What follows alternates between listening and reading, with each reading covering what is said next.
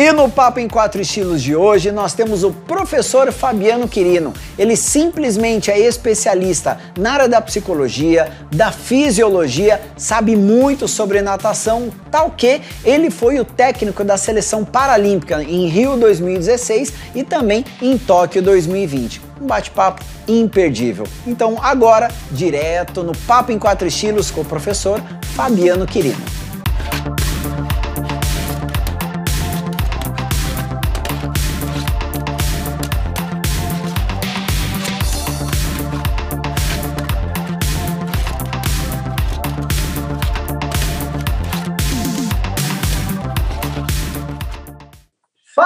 Pessoal, mais um Papo em Quatro Estilos, hoje com um cara sensacional, professor Fabiano Quirino, currículo mais uma vez aqui, olha, só para vocês entenderem quem é Fabiano Quirino. Muitos já conhecem, mas um grande profissional na área do paradesporto. Eu não vou apresentar ele, não. Ele mesmo vai falar sobre ele, sobre as características, o crescimento na profissão e na carreira. Mas olha só, Antes disso, pessoal, não esquece de já curtir esse vídeo, tá legal? Não esquece, participa, ativa o sininho, sempre esteja presente aqui no canal, porque informação é que a gente vai levar para você. Então, primeiro, Fabiano Quirino, muitíssimo obrigado pela sua participação. Eu sei que você é um cara extremamente ocupado e está dando realmente a, a sua contribuição né, no conhecimento em relação ao esporte adaptado. Seja muito bem-vindo ao Papo em Quatro Estilos. Gostaria que você falasse um pouquinho de você, sobre a sua carreira profissional, que é extremamente valiosa. Oi, Alexandre. É, oi, pessoal, tudo bem? Então, eu sou o professor Fabiano Quirino, né, eu venho de Novo Horizonte, interior de São Paulo. Comecei a trabalhar com esporte paralímpico, esporte adaptado, né, é, em 2000. É, em 2000 eu fazia estágio, e na época a gente poderia fazer estágio quando a gente estava na faculdade ainda, né. Então, eu estava no primeiro ano de faculdade, fazendo estágio numa academia, aí apareceu um menino com distrofia muscular progressiva, né. Hoje, na natação paralímpica, ele é uma classe S1. Aí, eu comecei a trabalhar com ele, comecei a adaptar, comecei a estudar a deficiência dele, comecei a perceber as adaptações que eu poderia fazer com ele, e foi meu primeiro atleta. Então, em 2000, eu comecei com o Michailo Curix, né, com distrofia muscular progressiva, classe S1. Com isso, a gente formou o projeto Natação Adaptada, mostrando a eficiência do deficiente, lá em Novo Horizonte, que foi de 2000 até 2006. Em 2006, a gente fundou a Associação Paraesportiva de Novo Horizonte, que ela ela trabalha até hoje, né? Meu irmão, o Alexandre Quirino, toma conta da, da associação. E a associação começou com a natação, mas depois a gente começou a trabalhar o autorofilismo, o judô e o atletismo, né? Uma coisa muito interessante é essa essa troca entre os profissionais, essa visão do paradesporto porque, assim, chegavam alguns meninos na natação, que a natação sempre é o começo de toda a reabilitação, é o começo do esporte, né? Pensando em paradesporto. Aí você vê, ah, esse menino, eu acredito que ele pode ir para o atletismo, né? Um menino magro, forte, ele não consegue, não tem tanta flutuabilidade, vai para o atletismo. É, chegou um menino muito forte, né? Não tem muita, não, teve muita vivência na natação, é, e, e, você vê que ele não, não tem não tem o jeito para nadar, vai para o autorofilismo. Então a gente fazia isso. Então, através da natação adaptada, né, um projetinho lá em 2000, a gente formou a Associação Paraesportiva de Novo Horizonte, e com a Associação Paraesportiva a gente começou com a natação e foi aumentando os esportes, de acordo com o perfil de cada atleta, perfil de, cada, de deficiência também, a gente pensa muito na deficiência, né? O perfil da deficiência e a vivência da pessoa, a gente abriu o autorofilismo, depois abriu o atletismo e depois judô, judô para cego. Então foi assim. E eu trabalho no esporte desde 2000. 2016 recebi o convite para vir para o Centro de Referência de Natação no Comitê Paralímpico Brasileiro e trabalhei no Centro de Referência de 2016 a 2021. Né?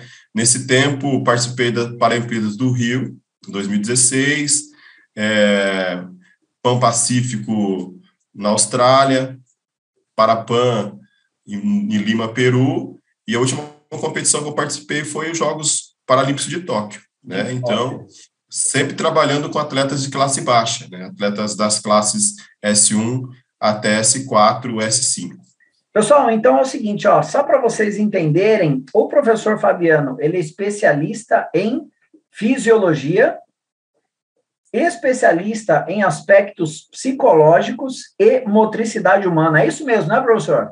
Isso, isso e também especialista em natação e atividades aquáticas, e também foi o técnico da seleção brasileira nas Paralimpíadas do Rio 2016 e também em Tóquio uh, 2020, e aí 2021 vem essa, essa questão da pandemia.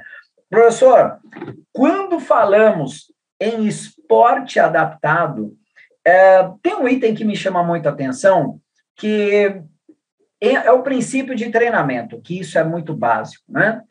O que, que você considera como uh, técnico da seleção, você como conhecedor do esporte adaptado, né? Então, uh, o princípio da individualidade, especificidade, isso se faz importante dentro do esporte adaptado? Parece ser uma pergunta muitas vezes boba, você fala, ah, o princípio do treinamento é esse, mas é, Será que isso muitas vezes é seguido? O que, que, você acha sobre isso? Você considera que esses dois itens eles são importantes, mesmo no esporte adaptado?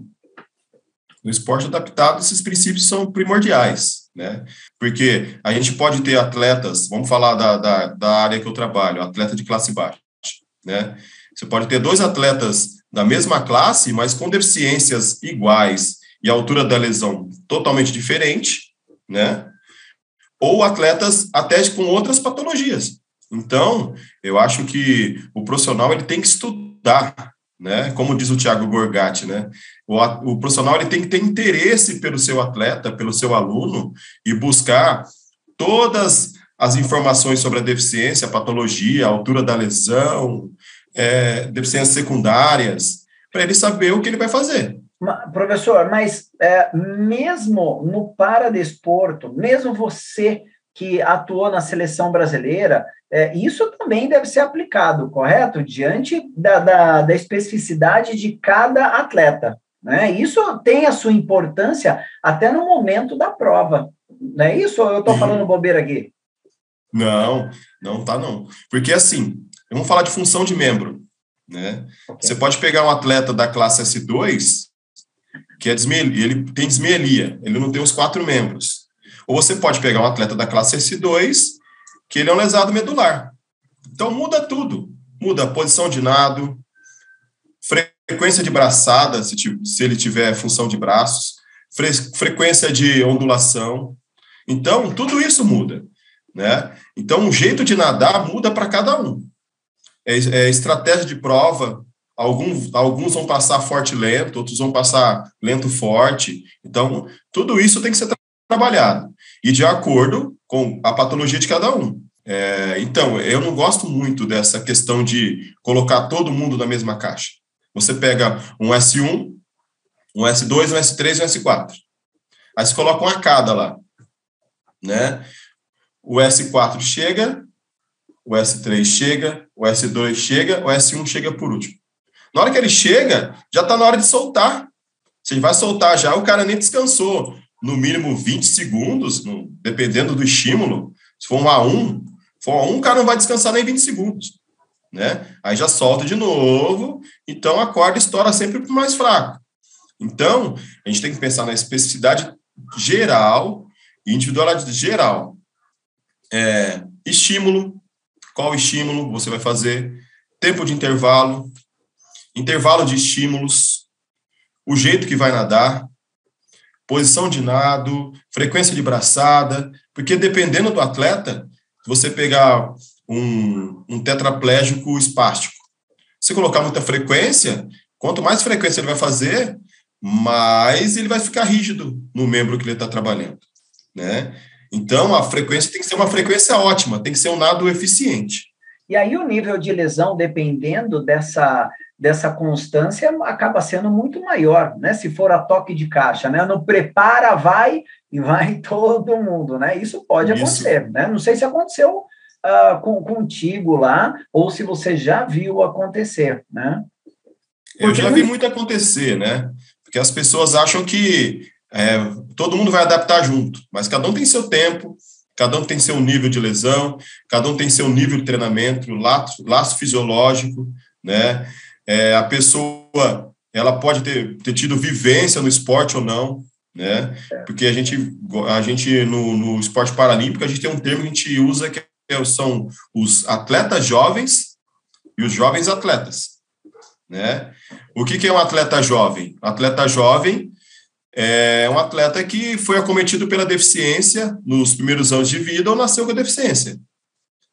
Né? E o jovem atleta é a pessoa que ficou deficiente. Aí você fez uma anamnese, você conversou para saber qual foi a deficiência, como foi a lesão, como foi o acidente, quais são quais, quais foram as vivências que ele teve anteriormente. Então, tudo isso a gente tem que olhar para a gente conseguir fazer um trabalho otimizado para aquela pessoa né? Porque eu sempre falo que no esporte paralímpico você só pode com, com, comparar o indivíduo, ele, com ele mesmo, né?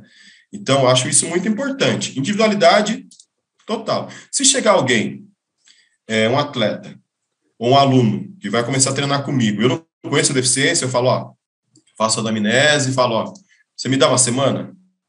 Eu vou estudar a sua deficiência, eu vou ver tudo certinho. Aí semana que vem a gente começa, né? Porque não adianta, dependendo da lesão, dependendo da patologia, se você não trabalhar direitinho, pode acontecer um mal súbito. Não estou assustando ninguém aqui, não. Né? Não estou querendo ser terrorista, não, assustar ninguém. Mas a gente tem que trabalhar de acordo com cada um e ter interesse e responsabilidade, né? Porque é uma área bem séria, mas tem pessoas que não não acham que é sério. Acham que é, trabalhar com o Paralímpico, é, meu atleta da classe S10 nada 2 mil. Ah, o, S, o S5 vai nadar mil. Não é assim. Né? Cada um tem seu tempo, cada um tem sua especificidade. E me vale dizer ainda o seguinte sobre essa questão que você falou de assustar, né? É, é quem está nos é, assistindo e nos ouvindo aí pelo podcast, que eu acredito que na área da psicologia é a mesma coisa, né? É uma anamnese, na, na medicina também é a mesma situação, o nutricionista também vai precisar fazer uma anamnese, e o professor é, também precisa fazer, conhecer justamente o seu aluno, porque é o que nós sempre falamos aqui, o toque de caixa, né, neste caso, prepara, vai, ele é muito fácil. Né? Então, uh, eu acredito realmente piamente nesse pensamento. Agora, uh, eu já vi uh, e um deles, né, um dos grandes conhecidos, um grande amigo, que é o professor Regis Mencia, que justamente trabalhou com, com o César Cielo, foi técnico né, do campeão mundial de natação, ele com vários cronômetros. já chegou também você, já numa situação dessa, já, professor Fabiano? Ah, eu, eu, eu gosto de trabalhar com vários cronômetros. Se eu estiver sozinho, é.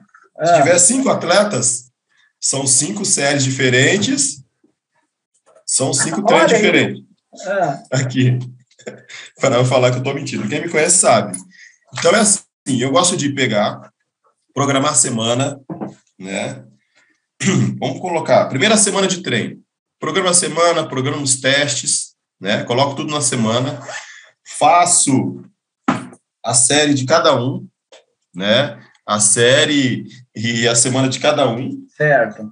Coloco no meu Excel Tilibra, né? Que já me zoaram, já que eu tenho Excel Tilibra, que é meu ah, caderninho de treino. É. é. Coloco tudo ali. Tiver seis treinos, são seis treinos. E se eu tiver sozinho, eu tento dividir em de dois, dois, dois horários, três e três. Mas, professor, eu vou colocar uma dificuldade aqui, ó. É, eu acredito que tem muito professor que professor, professora que está nos assistindo e ou nos ouvindo e pensa no seguinte: ah, mas dá muito trabalho fazer isso. O que, que você diria dá trabalho. Dá trabalho, mas o resultado final é muito, muito gratificante, né? Porque aí, eu colocando tudo isso, eu tenho todo eu, de 2018 para cá, eu tenho todos os treinos dos meus atletas. todos os tempos, né? Então, aí eu chego no final de semana, eu coloco no, no, no gráfico, eu vejo como foi o volume, como foi a intensidade, como eles responderam às, às percepções de esforço, de recovery, eh, percepção muscular, respiratória, coordenativa e a PSE, né, pressão de esforço. Aí eu vejo, ah, a semana foi assim, tá, o teste deu esse, esse resultado.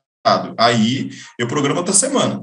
E eu sempre falo que eu gosto mais de programar, é tão gostoso programar e você chegar e realizar o treino, que é, é, vira um ciclo vicioso. Você fica viciado naquilo. Programar, executar, programar, executar. E tem um detalhe no paradesporto de classe baixa, que vai ter semana que você vai programar, mas tem dia que você não vai conseguir executar. Dependendo de alguma coisa que aconteceu com o atleta, descendo secundária, ou tá com uma desreflexia, ou a gente tem atletas que passam sonda, né? Então, talvez o cara não dormiu à noite. Tem atleta que passa três vezes, três sondas por noite. Cada sonda demora 45 minutos. Até o cara fazer asepsia, fazer tudo certinho, 45 minutos. Imagina, três vezes na noite. Ficar, o cara fica acordado uma hora, uma hora, três vezes à noite. Talvez ele não conseguiu fazer tudo certinho, no outro dia é melhor descansar. Correto. Aí você vai lá e readapta, né? Certo. Porque se a gente tiver a semana pronta, ah, vamos falar, eh, vamos falar então. É, o meu treinamento na semana ele é ondulatório. Tá? Não tem treino forte a semana inteira. Então, segunda começo com A1, um exemplo, um A1, na terça já vai para um A2, na quarta já volta para o A1, na quinta já faz um A3, na sexta o A1 com velocidade, no sábado pancada, né?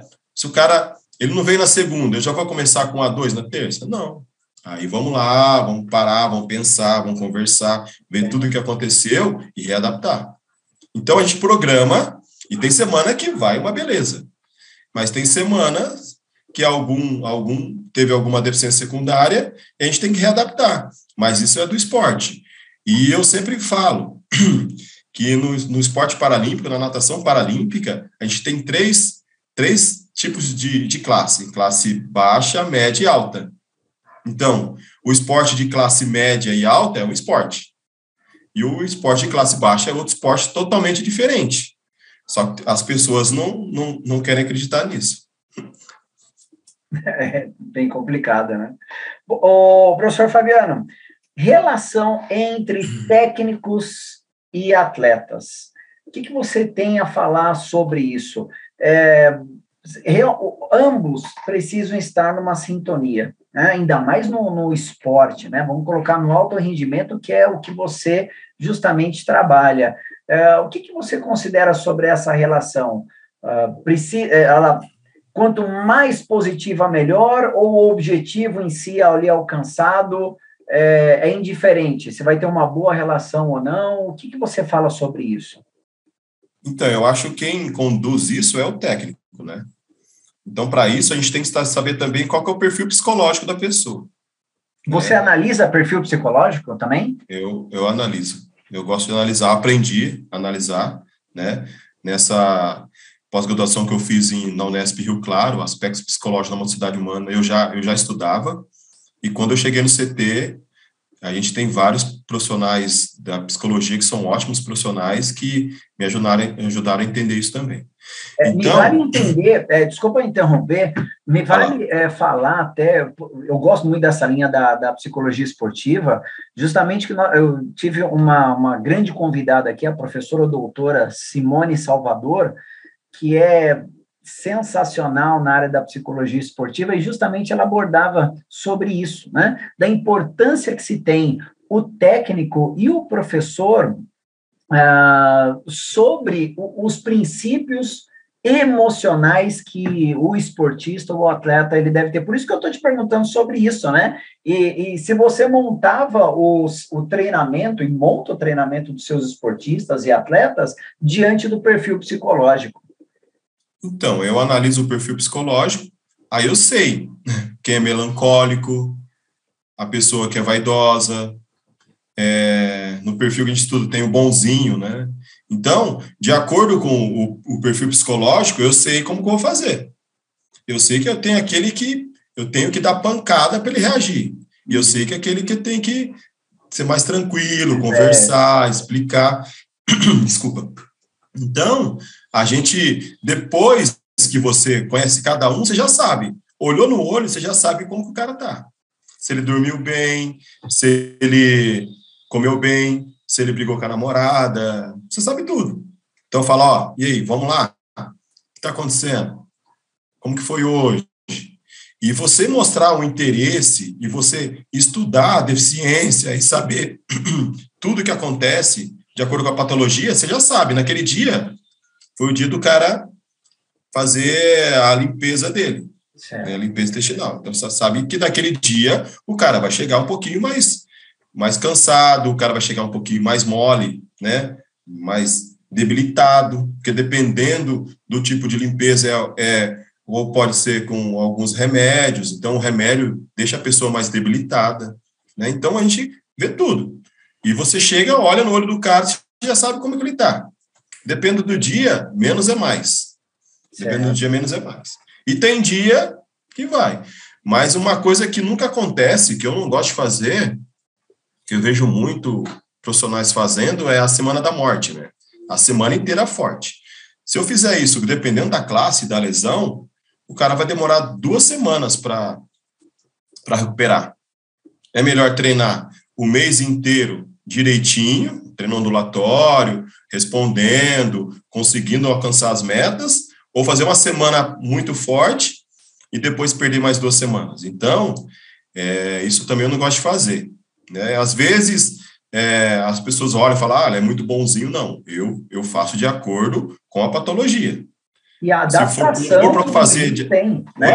Essa adaptação ela é muito importante também para todo mundo, né? Porque se você seguir também a risca a periodização de treino, mesmo que o seu esportista, o seu atleta, ele não esteja na naquele dia, vamos considerar um dia bom para ele, você fala assim, não, mas hoje hoje é forte, hoje você vai vomitar sangue aqui, querido, não importa.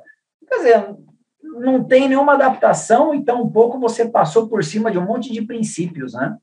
Sim. E você, se você fizer esse forte nesse dia que o cara não está bem, você pode afetar o psicológico dele. Você pode derrubar a semana inteira, né? Então, olhou, não está bem, ó, vamos readaptar. Já tem atleta aqui, não, eu quero fazer, eu quero fazer. Aí conversa, ó, eu estou vendo que você não está bem, tal. Você mostra que você entende tudo que ele está sentindo, porque isso também é muito importante, né? É, eles, eles dão valor quando você sabe o que eles o que vai acontecer com eles e o que eles estão sentindo. Porque você estudou, porque você conversou, porque fez a anamnese, porque já tem experiência de outro atleta que teve a mesma tem a mesma deficiência, que já viu aquilo, fala, ó, eu sei que está acontecendo isso.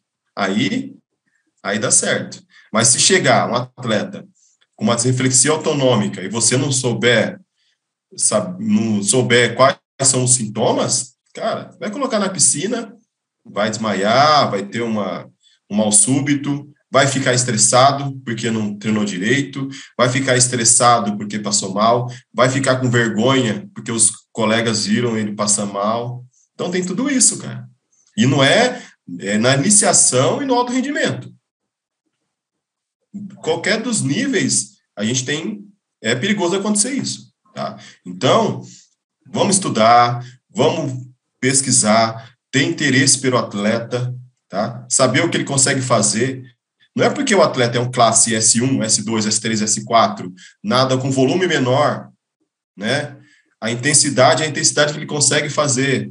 Não é por isso que ele não é alto rendimento. Ele é alto rendimento de acordo com a especificidade da patologia dele, né?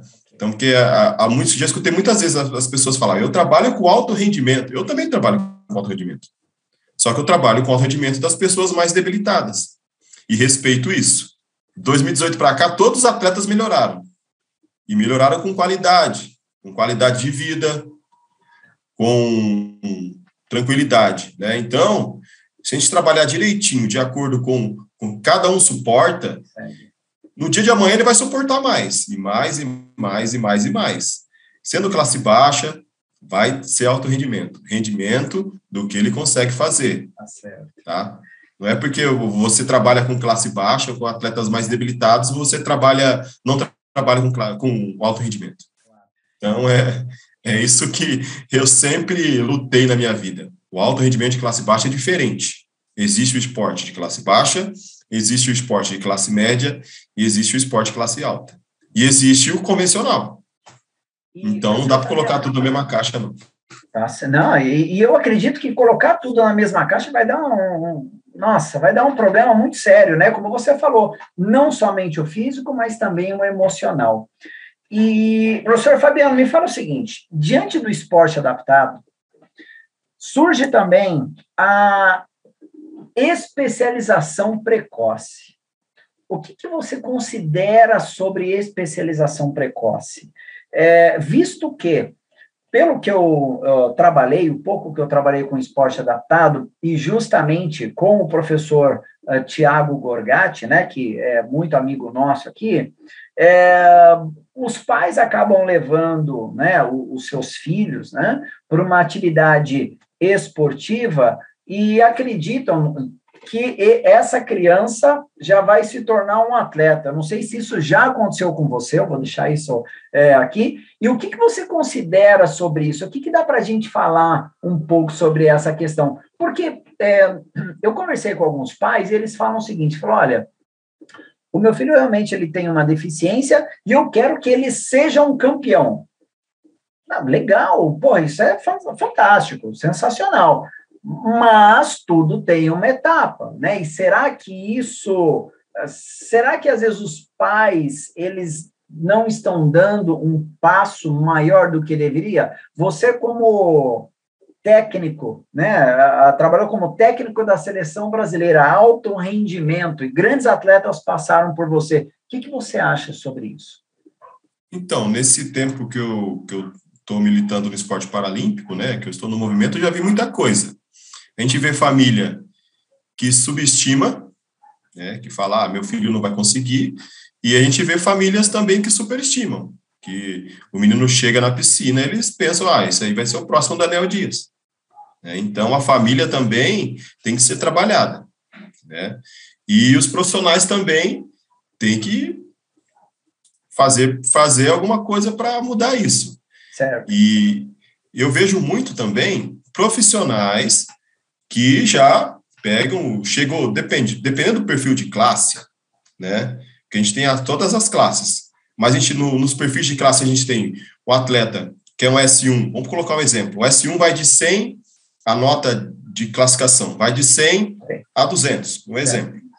A gente tem o S1, que a nota dele vai ser 100, que vai ser o borderline para baixo, que é o mais fraco, a deficiência mais, é o mais debilitado, a gente vai ter o 150, que vai ser um, metade da classe ali, e a gente vai ter o 199, que é um S1, quase um S2. Né? Então, a gente tem isso. Então, dependendo do perfil da deficiência, os profissionais falam, nossa, esse aqui vai ser o campeão, né? Ou alguns profissionais também usam apelo social, né? Ah, eu trabalho com deficiente e tal. Ah, vamos, vamos, vamos trabalhar com deficiente que eu vou ser você exaltar. Beleza. Então a gente tem a família, a gente tem os, a família, né? A gente pode ter a família que subestima ou superestima, né? Subestima, isso é muito difícil, é muito triste. A gente tem, tem que ser bem trabalhado essa família. A família dos mini filhos super pais, né? Que acham que o menino vai ser o campeão mundial. E o técnico, que usa apelo social, ou o técnico que, vê um talento já acha que o menino já está na Paralimpíada. Né? E nas minhas palestras eu sempre gosto de falar, porque a gente aqui não está falando de inclusão, né? a gente está falando de, de, de, de, iniciação, aprendizado e, e alto rendimento. Mas vamos lá, vamos voltar lá atrás. É, inclusão. A, inclusão realmente é uma outra etapa, né? É, isso. Eu acabei até abordando isso um pouquinho na palestra com o professor Tiago Gorgatti, e realmente o nosso objetivo aqui é outro, até como você falou, né? É porque a inclusão ela já vai acontecer de um modo deve acontecer de um modo positivo, né? Mas às vezes é mal feita. Isso pode atrapalhar lá na frente também. Isso, né? às vezes é mal feito, é mal realizado. E o nosso objetivo aqui é justamente isso, né? Você como o coach, né, da, da da seleção, trabalhou como coach da seleção, é, entender desde o processo da aprendizagem chegar lá na frente. E, e, e, diante disso, quais foram né, as dificuldades que você encontrou nesse processo? Se encontrou, né? Então, porque a gente vê assim, é, eu, a, a, gente tem três fases: a inclusão, a formação do atleta, né? Incluiu, chegou no, na iniciação, formação do atleta, a pessoa vai aprender a ganhar, vai ganhar, aprender a perder, vai aprender as regras, né? E depois tem um caminho longo até a Paralimpíada. Então a gente tem a pessoa inclusa, o atleta e o atleta paralímpico. Certo. Dependendo do profissional, ele está lá na fase da inclusão, só que ele já está treinando, especializando como fosse o atleta paralímpico. Ele nem passou pelo atleta. O menino não soube, não sabe nadar direito os quatro, os quatro estilos. Certo. Ele não tem um nado eficiente de acordo com a deficiência. O cara já está socando a bota pensando lá na frente. Então, essa é a especialização precoce do esporte paralímpico. Né? E dependendo da classe, é que acontece direto. Justamente falando sobre essa especialização do, do esporte, é, comparando, você como você trabalhou né, como, como coach da, da dos atletas da, da seleção paralímpica brasileira, é, em comparação com os outros países, professor Fabiano, uh, o que, que você considera é, em relação ao treinamento dele? Você já teve essa oportunidade de verificar os treinamentos? Já. É, o que, que você acredita? É, se eu falar melhor ou não, eu acredito que vai ser muito subjetivo. Talvez uh, quem nos assiste, quem nos ouve uh, pelo podcast, talvez tenha uma linha de raciocínio talvez diferente da minha. Mas o que, que lá eles acabam fazendo de diferente? Que até você pode ter adotado, você fala, pô, isso é bacana, isso é bacana, isso eu gostei, né? Ou então você fala, não, eu estou fazendo aqui no Brasil, realmente, nossos atletas, eles são demais, eles são mais focados. O que, que você compara é, o, o, o, esporte adaptado no Brasil e lá fora? O que, que você acredita? O esporte adaptado no Brasil evoluiu muito. Né? Mas se a gente for colocar entre todos os países que a gente vivenciou, que a gente olhou por aí, é, é muito diferente a questão de classe. Tem país que foca mais em visual, tem país que foca mais em intelectual, tem país que foca mais em físico, classe alta, tem países que focam mais em físicos, classes baixas. Então, o Brasil está muito bem. Né? A gente tem algumas coisas que destoam dos outros países, mas o Brasil, se colocado tá na, na média, está ótimo. Né? Mas a gente vê é, algumas coisas é, que a gente percebe alguns países que trabalham com classe baixa, né? Então, é, alguns países, dependendo do atleta, o atleta tem, cada atleta tem seu staff, né? Então, o, o, tem países que cada atleta tem seu staff. Isso é, o país, são países mais ricos, né? Países que têm mais dinheiro, que têm mais estrutura né? Se for fazer isso no Brasil, fica muito caro. Mas tem países que eu vi uma coisa diferente, a diferença que você me perguntou, que eu vejo, tem países que colocam um staff para cada atleta. Certo. Então, o cara sabe como que aquele menino vai sair na, da, na hora da, do, da, da, saída da, da prova, ele sabe como que o menino responde, ele sabe como que ele vai fazer as necessidades dele do dia a dia, né? Então, é diferente. A única coisa que eu vejo diferente é isso a questão de alguns países colocarem mais staffs, né? Tem país que trabalha com visual, cada atleta tem dois tappers, né? Okay. Então, mas isso também é uma questão de estrutura, uma questão de o dinheiro também é, ajuda, né? Ajuda muito, né? Mas o Brasil, se for pensar hoje, o Brasil é é um dos melhores países. E a gente pensando em Brasil, a gente tem muita miscigenação, né, cara? Então, a gente tem vários atletas de ponta, mas a gente pode ter mais atletas ainda, em várias modalidades, porque a gente tem muita mistura, né? A gente tem é, miscigenação de, de pessoas que têm mais força, pessoas que são mais velozes, pessoas que são mais resistentes. Então, se o Brasil for bem trabalhado, não tem para ninguém. Né? É, muito se fala no, nos nos atletas brasileiros, né, que se tornaram referência, eu não vou começar a citar todos aqui, mas grandes, né, como o Daniel Dias, o André Brasil, Clodoaldo, quem que você, uh, assim, uma referência no esporte adaptado, pode ser até um desses três, que você fala, poxa, aí, bacana. Eu sei que é difícil para você, tá? Eu sei que é difícil, porque você vai focar em um e os outros que treinaram com você, você fala, ah, tá vendo? Não falam em mim, caramba. Mas o que, que você considera? Você fala, poxa, esse realmente tem um foco, eu vi algo de diferente. É, não sei se você consegue falar sobre isso, não precisa ser, nem, nem ser daqui. Não, de vários, de vários, vários desses grandes, né, que são espetaculares, eu vejo algumas características, né? Certo. É, talento, né? Característica. O Daniel Dias é muito talentoso, né? ele é espetacular, né? Certo. Clodoaldo Silva, muita força de vontade, raça, né? E o, e o André Brasil, cara, o André Brasil, ele nasceu para nadar também. Então, né, esses três atletas são referências e eu tive o prazer de trabalhar com eles. A primeira vez que eu fui pegar um, o tempo do, do, do, André Brasil, minha, minha perna ficou mole. é. O dia, a primeira vez que eu vi o, o, Daniel Dias na minha frente, eu fiquei parado. Clodoaldo Silva, eu tive o prazer de trabalhar com ele. Eu era assistente do Leonardo Tomazello, o Léo dava o treino para ele, e eu ajudava o Clodoaldo Silva. Eu tive o prazer de entrar com o Clodoaldo Silva no dia que ele se aposentou. Né? A piscina do Rio lotada né? E, e tem uma coisa interessante, que o Clodoaldo Silva, ele é, ele é pesado, né, cara? Ele é PC e ele tem espasmo. Certo.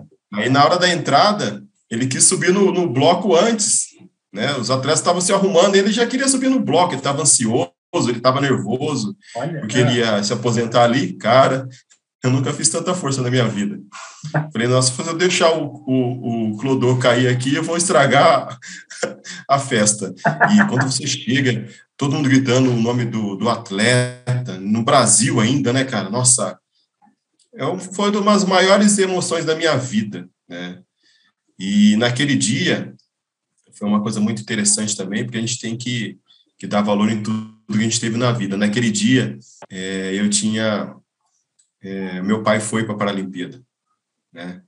Aí meu pai foi, meu pai estava lá e ele que lutou sempre com a gente, né, para gente estudar, ele falava, eu não posso dar nada para vocês, mas estudar vocês vão, né? E toda toda a primeira vez que eu que eu fui em algum lugar para estudar, na faculdade, nas três pós-graduação, a primeira vez que eu vim para São Paulo, meu pai tá junto. E nesse dia ele estava lá também. Então, para mim foi foi o ápice, né? Aquele dia é, foi a, a medalha do meu pai, né? de tudo que ele fez para a gente estudar, todo, todo o esforço que ele teve. Então, acho que isso que vale a pena na vida, né, cara?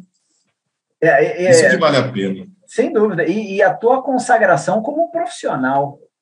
Né? Então, à frente de uma, de uma seleção brasileira, é, tua família ali presente, o teu pai presente, é, isso é sensacional. Agora me fala o seguinte, uh, Fabiano, por que o esporte adaptado?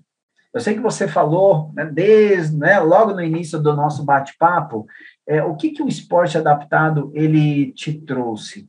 Uh, em termos não uh, só financeiros, mas o que, que ele te trouxe, além desse ápice?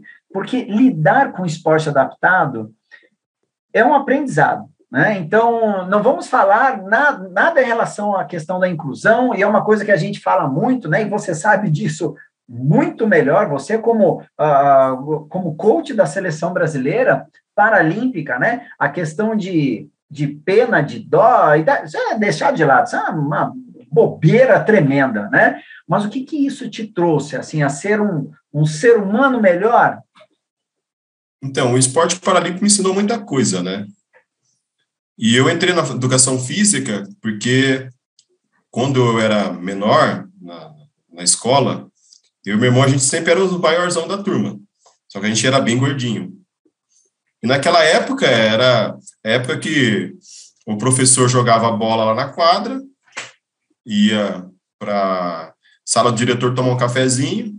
Quem escolhia era os melhores. Quem, quem ia ser sempre escolhido por último? É, isso não muda os muito. Dois né? grandão gordinho. É, né? Então, naquela época eu já falei, eu quero ser um profissional de educação física para ser melhor que esses professores. Por quê? Se só tinha futsal, podia ter basquete. Depois que chegou um professor e falou: esse tamanho, desse tamanho, vamos jogar basquete. Aí depois, com 15 anos, com 14 anos, comecei a jogar basquete.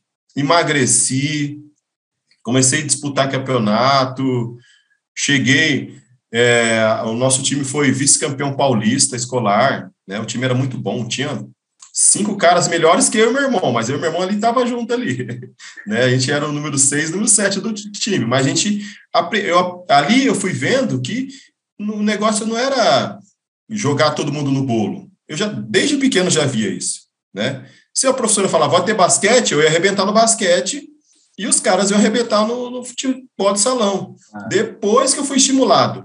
Então, desde aí, já queria ser professor de educação física. E trabalhar com deficiente, é, eu acho que é um, uma vontade que eu sempre tive, porque, assim, eu sempre gostei de, de, de, ajudar, de servir, né? Eu venho de uma família, uma família bem, uma família carente, mas era um lugar que todo mundo ia, é, todo mundo ia para lá, todo mundo comia, todo mundo bebia, todo mundo dava risada. Minha avó falava, filho, se estiver bom para todo mundo, tá bom para nós. Sabe? Era assim. Nossa, é, no final de semana pegava e ia lá fazer um. Como meus tios, meus tios e meus pais eram pedreiros, né? Final de semana, vamos lá construir o, a creche lá da, da irmã Paula. Ah, fazia um mutirão, ia lá comprar, fazia a creche da irmã Paula. Ah, vai ter uma quermesse aí para ajudar não sei quem, tá? Então sempre eu gostei de ajudar. E quando o, o paradesporto entrou na minha vida, eu não estava totalmente seguro do que eu ia fazer, né? Eu tive que aprender muita coisa, né? E até chegar no esporte paralímpico, eu não era muito de, de chegar, de pegar, de ajudar, ajudar. Eu era de ajudar, mas é, pegar a pessoa, sabe? Eu não era muito de contato. Então, eu tive que aprender isso, né? Então, é, o esporte paralímpico me fez ser uma pessoa melhor, ser uma pessoa mais consciente, né? Lutar, lutar pelos, pelos direitos das pessoas com deficiência. Cara, eu, se eu chegar no shopping tiver um monte de cadeira vazia, tiver a cadeira do deficiente, eu não entro. Se eu ver alguém na vaga do deficiente, eu, eu, eu brigo, já briguei muito já. já, né? Quando eu trabalhava na academia, tinha uma, eu fiz umas plaquinhas assim, ah. essa vaga não é sua nem por um minuto. Alguém, alguém entrava lá e parava na vaga deficiente, eu ia lá e colocava a plaquinha no carro da pessoa. Uma vez eu fiz isso dez vezes. É, dez vezes com o cara. Aí na, na décima primeira eu coloquei no, no, vidro da, no vidro da frente, nos vidros laterais e atrás. Aí ele foi lá, tirou todas as plaquinhas, chegou, uma pessoa da cidade, uma pessoa que, uma profissão que não é profissão de pessoas que são ignorantes, não. Chegou, entregou as plaquinhas para mim, ó, acho que isso aqui é seu. Eu falei, é, obrigado. É, obrigado por devolver. Eu vou usar com pessoas igual você, mais um pouco. Pessoas que não têm consciência igual você. Aí, Porque sempre briguei. É. Então, é, eu acho assim, que a gente trabalha com o paradesporto, pode ser com inclusão, é, a formação do atleta, alto rendimento. A pessoa tem que estar tá inserido, tem que conhecer e tem que saber tudo o que acontece para a gente saber lutar, né? A gente não dá bola fora, né? A gente tem que ajudar. Bom, é, pessoal, nós vamos aqui encerrando, né? Terminando, finalizando aqui o nosso papo em quatro estilos com o professor Fabiano Quirino, que foi técnico da seleção brasileira uh, nas Paralimpíadas. Mas antes da, da gente finalizar, eu sempre gosto de, de, de finalizar de uma maneira é, deixando realmente uma. Que você, Fabiano, deixasse uma palavra, né, uma frase ou algo para quem nos assiste também nos ouve aqui pelo podcast. Mas, diante disso, antes de você falar sobre isso, Primeiro, eu gostaria imensamente de te agradecer por essa oportunidade.